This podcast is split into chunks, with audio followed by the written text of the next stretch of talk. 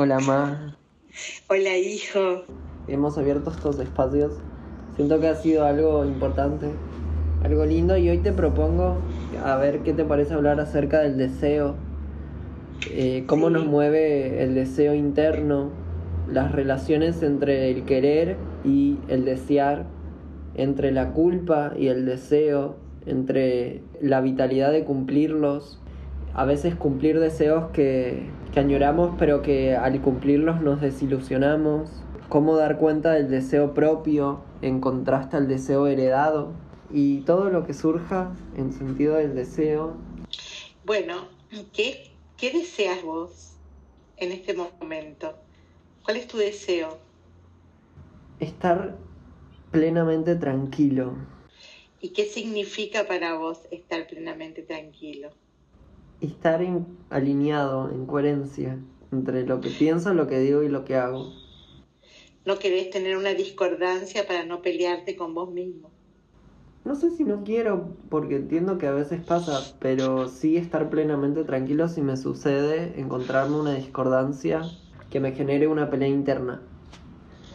Y a partir de ahí generar un deseo que tal vez puede ser hasta más material o puede ir hacia un lado más eh, de, lo, de lo material, sea deseos internos. Creo que en ese sentido ya tomo yo y aprovecho para decir qué es lo que pienso de lo que es un deseo. Yo creo que los deseos son pujes vitales que nos componen y que van llevando nuestra acción y nuestro pensar, nuestro entendimiento hacia lugares. El deseo justamente es lo que es el impulso a ir a esos lugares y pienso que es lo que nos mantiene con vitalidad.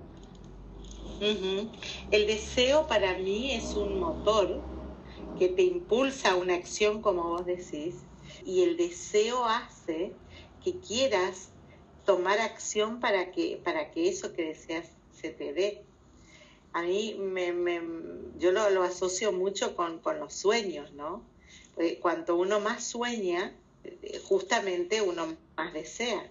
Bueno, ahí es donde yo sueño y entonces si yo sueño, yo deseo y entonces ahí viene la decisión de actuar para cumplirlos o la decepción de quedarme en esa idea y no hacer nada por cumplirlo. Entonces, ahí, eh, y ahí es como se va construyendo, eh, o, ahí es como se va eh, descubriendo si esto es una fuerza arrolladora del bien o una fuerza arrolladora del mal. Porque si yo no acompaño a este deseo con esa fuerza vital de planificar para lograrlo, me quedo solamente deseando y obviamente no, no es suficiente solo con desearlo, aunque es importante. Y ahí viene la gran frustración de que entonces no consigo lo que deseo porque en definitiva eh, no se dan las cosas para que esto pase y eso lleva a una gran frustración, pero es una frustración que nos autogeneramos nosotros al soñar o desear algo con tanta fuerza y después no meterse y no, no, no involucrarse en hacer un plan para que eso suceda. Entonces, por eso para mí el deseo lleva a, de acuerdo y siempre, de acuerdo a la decisión que uno tome, a ver cómo utiliza esa fuerza motora para, para hacerte sentir bien o para hacerte sentir frustrado. Creo que ahí también se alinea esto que decía de, de la coherencia entre el pensar, el decir y el hacer. Como fuerza conjunta también, esta, este puje vital conlleva un espectro del pensar, conlleva un espectro del decir, conlleva también un espectro del hacer, que en conjunción pueden justamente lo que vos decís, eh, construir que el deseo se manifieste de una manera concreta o puede ser que se genere esta fantasía, porque me parece que más que deseo se convierte en una fantasía. Creo que es importante también ver la diferencia entre qué es un sueño y un deseo. No sé si es lo mismo. Creo que el sueño tiene una connotación mucho más eh, romántica, como sueño tener tantas cosas o sueño lograr esto y sueño esto cuando un deseo tal vez es algo hasta muy corporal de la composición misma, del mecanismo pensante y del cerebro, la reacción que tiene los el cuerpo al desear. Creo que sin desear, la vida pierde mucha mm, profundidad. Sin desear, creo que la vida pierde mucho del... Claro, entusiasmo, magia, y, eh, inquietud. Pero ¿te acordás que hablábamos en nuestra primera conversación de, de que la, la, importancia de las palabras, ¿no? Eh, cada uno le da un significado distinto y, y acá aparece este juego de palabras entre, para algunos, soñar lleva a querer desear algo y entonces ahí es como algo muy similar y la connotación de esa palabra la, da cada uno. Yo creo que eh, hay, que ver cómo uno se expresa, ¿no? Yo cuando digo yo deseo, fundamentalmente lo usamos cuando es algo que crees que lo podés lograr sin demasiado esfuerzo. Yo deseo comerme una pizza en este momento, yo es como tu cerebro. Y que justamente eso es lo que compone nuestra parte hasta libidinal y nuestra parte de pulsión concreta de decido cosas vitales a partir de un deseo, que eso también forma parte de lo que conlleva la palabra deseo y de lo que conlleva en sí el deseo en general. También muchas veces tenemos una connotación del deseo específica a los deseos con respecto a una situación profesional, con respecto a una situación a desarrollar práctica o demás. Y creo que en ese sentido está bueno poder diferenciar los deseos vitales a los deseos que creo que tiene que ver en relación con qué es lo que uno quiere y que termina confundiendo como deseo y que hay veces que es más un querer que proviene desde algo externo que se internaliza en diferencia al deseo que surge desde un punto íntimo e interno. Creo que esas son cosas diferentes pero que a su vez conectan en un punto. Claro que sí. Es que en definitiva yo quiero esto porque me aporta satisfacción, felicidad, eh, gusto. Es importante también ver cuál es el contexto en el cual uno dice yo que deseo, ¿no? Claro. Eh, y, y, ahí también viene que realmente el deseo te impulse a hacer una acción concreta para lograrlo, porque si no empieza a formarse un círculo vicioso que te llega a victimizar. Y, y si yo digo yo deseo eso, pero no hago nada, después viene este tema de decir, pucha, yo quiero tanto esto, no se me da, entonces soy una víctima de la sociedad, por decírtelo de alguna manera. Y ahí entras a formar un círculo eh, vicioso, perverso, y te empezás a victimizar. Y, y cuando te victimizaste, sonaste. Por eso, ojo con lo que decías, dicen por ahí. ¿Cuál es tu situación personal en este momento de tu vida con lo que deseas? ¿Deseas cosas específicas o, o cómo vas llevando tu relación con tu deseo interno? Y voy llevando, a ver, tampoco me hago como demasiadas expectativas con algunas cosas, porque tengo que o saber muy bien, no es elegir la palabra, pero saber muy bien qué, qué cosas deseo. Y, y, y si deseo por deporte nacional de desear o porque realmente eso va a tener en mí un resultado muy positivo sobre, sobre mi persona, sobre mi persona en general, ¿no? Mental, física, espiritual. Y, yo hoy, si deseo algo, veo cómo lo consigo porque entiendo que tengo la actitud y la aptitud para lograr eso que deseo, pero también soy coherente con lo que deseo, porque son cosas que yo entiendo que las puedo tener trabajando o a mi alcance, ¿no? Pero trato de no generarme falsas expectativas, pero resulta que no hago nada por eso y a lo mejor sigo castigándome. Entonces, eso es lo que yo te decía que se genera ese círculo vicioso y cuidado con lo que deseas, porque si deseas algo, pues tienes que estar dispuesta a lograrlo, porque si no te va a generar una frustración muy grande. Pero volviendo al deseo, de vuelta para que, para que nos rearmemos, es una buena vitamina para llevarte a una acción concreta de algo. Concuerdo, y creo que también conlleva algo de, lo, de la pasión. Claro, claro, claro. ¿Cómo se alimenta específicamente la pasión en hacer en alineación con el deseo? Y a partir de ahí, preguntar también cuando hay veces que cumplimos deseos y nos vemos desilusionados o desilusionadas por esa situación. O se conecta con la culpa. Y también estaría muy interesante hablar esta situación del deseo y la culpa. Y de poder generar tus espacios de conexión con tu deseo y de, y de manifestación concreta de ellos. Y cuando surge esto también muchas veces nace y surge un sentimiento de culpa muy profundo, que muchas veces termina boicoteando el generar tu deseo. Te quería decir que, que yo creo que, que si lo que vos decías está dentro de una escala de valores para vos, o ya sea culturales o éticos, ese deseo no te pudiese dar culpa. Si te da culpa porque no estás respondiendo a esos valores que te formaste que, que, que los tenés adentro. ¿Sabes que no concuerdo más? Para nada. Siento que muchas veces justamente cumplimos o nos encontramos en nuestros espacios de deseo y el estar en esos espacios de deseo nos generan culpas hacia ciertos vínculos, ciertas relaciones o ciertas cuestiones que decimos, estoy llegué a este punto en donde me siento cómodo, pero estoy sintiendo que hacer esto puede afectar de una manera a tal y tal persona o así. Y eso genera una culpa que termina reprimiendo a hacer lo que uno realmente quiere hacer.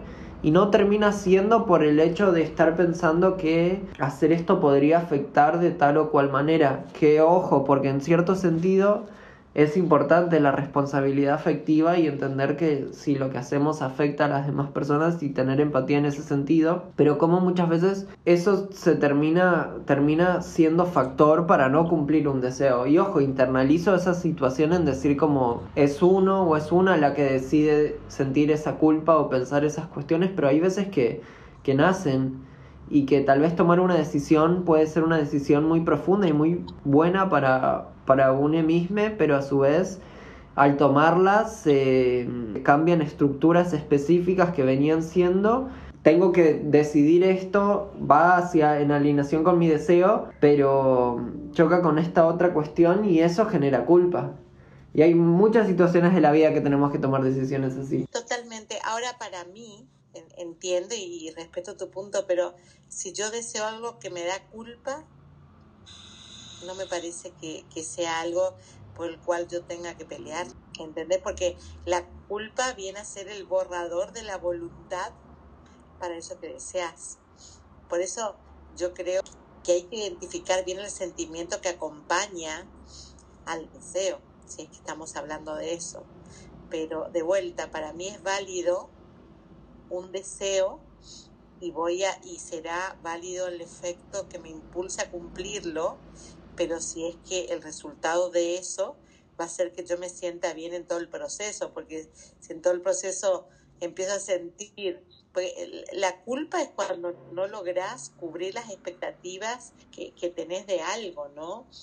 De, de, de, de, tu propia, no quiero usar palabras tan fuertes como moralidad o ética, sino de, tu tema cultural también. Entonces, eh, porque ¿cuándo sentís culpa? A ver, ¿qué te da culpa, Mauro? Eh, muchas cuestiones en lo cultural específicas que ya no, pero cierta concepción. específicamente, simplemente, ¿qué te da culpa? tomar decisiones en, en conexiones directas con eh, estructuras relacionales específicas que las tiene que cambiar y que tal vez están incómodas y termina como el deseo es cambiarlas y genera una culpa porque se viene sosteniendo y porque no sabes cómo responder a otra persona. Otra, otra cuestión que puede generar culpa es em, encontrarte con un espacio muy productivo para uno mismo y ver que la otra persona no puede seguir con eso y no puede, como que no puede estar y tal vez te genera culpa el cumplir vos algo y ver a la otra persona no pudiendo. Eh, pienso que son cuestiones... culpa. Pero es que, es que ahí está el tema, ¿no? ¿Qué me genera culpa? a mí me genera culpa algo que eh, en definitiva yo tengo una responsabilidad y ocasioné un daño con eso, me genera culpa, pero, pero no me genera culpa si yo soy una persona mucho más productiva que otra con respecto a la otra. Lo que yo, lo que ahí me generaría, en todo caso, una responsabilidad de compartir mejores prácticas para llevar a esa persona a ese lugar que, que, yo me fui más fácil, si es que eso le interesa. Pero, pero no me tengo que ser culpable, no puedo sentirme culpable porque sea eh, diferente o mejor que otra cosa porque no me corresponde a mí eh, deteriorar mi, mi, mi, mi sentimiento hacia mí mismo, mi amor propio, porque el otro no le dé la, la no, no, no, le vaya también como a mí. A mí me generaría culpa saber algo, mm, digamos, tener noción o tener el conocimiento para hacer algo y si veo a otro que lo está intentando, y yo le puedo aportar algo para que lo haga más fácil o mejor y yo no haga nada. Eso me genera culpa. Me genera culpa el hecho de, de, de, de haber ocasionado, como te dije, un daño que yo pudiese haber evitado al otro. Claro. Eso me genera culpa. Me parece súper interesante hablar y, y, plantearnos en qué posición estamos frente a la culpa, porque siento que es algo que en general no se suele abrir en lo personal y en lo culturizado a mí me parece tan, tan concreto y constituyente el haberme educado bajo parámetros eh, judio-cristianos, sobre todo cristianos, que tienen situaciones muy específicas de la culpa, que siento que a este punto de mi vida he podido analizarlas y darme cuenta de ellas. Y a su vez creo que hablar de la culpa y del sentir culpa se torna un lugar medio tabú más en, en, este sentido productivista de la sociedad en la que vivimos no, no, no, y competitivo. Es que, es que vos fíjate que vivimos, yo, yo creo que tu generación ya, ya debería de estar mejorando esto, pero mi generación vivió culposa, porque de vuelta tenías eh, un montón de paradigmas que te decían, no, mira, esto no, no se puede hacer porque está mal, y entonces como a mí me gustaba hacerlo y lo hacía de escondida me sentía culpable. Eso es, esto es pésimo. Ahí quiero, quiero remarcar eso, por ejemplo, porque ahí tal vez estás cumpliendo un deseo que querés hacer, pero porque el parámetro cultural no lo normaliza o no lo acepta o lo juzga, terminás sintiendo una culpa interna y tal vez no estás haciendo algo mal, tal vez estás haciendo algo genuinamente, profundamente deseoso pero por cómo se connota esa situación y cómo se arma en tu imaginario, sentís culpa. Sí, tenés razón y comparto con vos, comparto totalmente con vos. El tema es eso, deshacerte de ese nudo en el cual gratuitamente te sentís culpable por algo que no deberías de sentir. Ahí, ahí está, en esto de que hablamos tanto nosotros dos, de poder ser coherentes entre lo que decimos y sentimos, ¿no? y decir, yo por qué razón tengo que tener, por qué voy a sentir culpa, pero también hay que expresarlo, ¿no?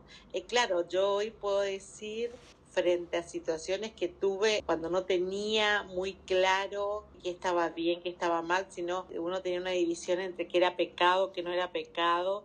Lamentablemente, por suerte, te hablo de que yo creo que esto tiene mucho que ver en, en, la, en la cultura en la que estabas inmerso, porque yo tuve la dicha y la bendición de tener padres muy abiertos, donde a mí no me decían, mira, esto no haga porque es pecado, esto sí haga porque... ¿Será que, que en ese sentido padres han sido muy inteligentes al criarnos a nosotros? Pero sí te marcaba y, veías en la sociedad, por ejemplo, que habían cosas que eran súper tabú.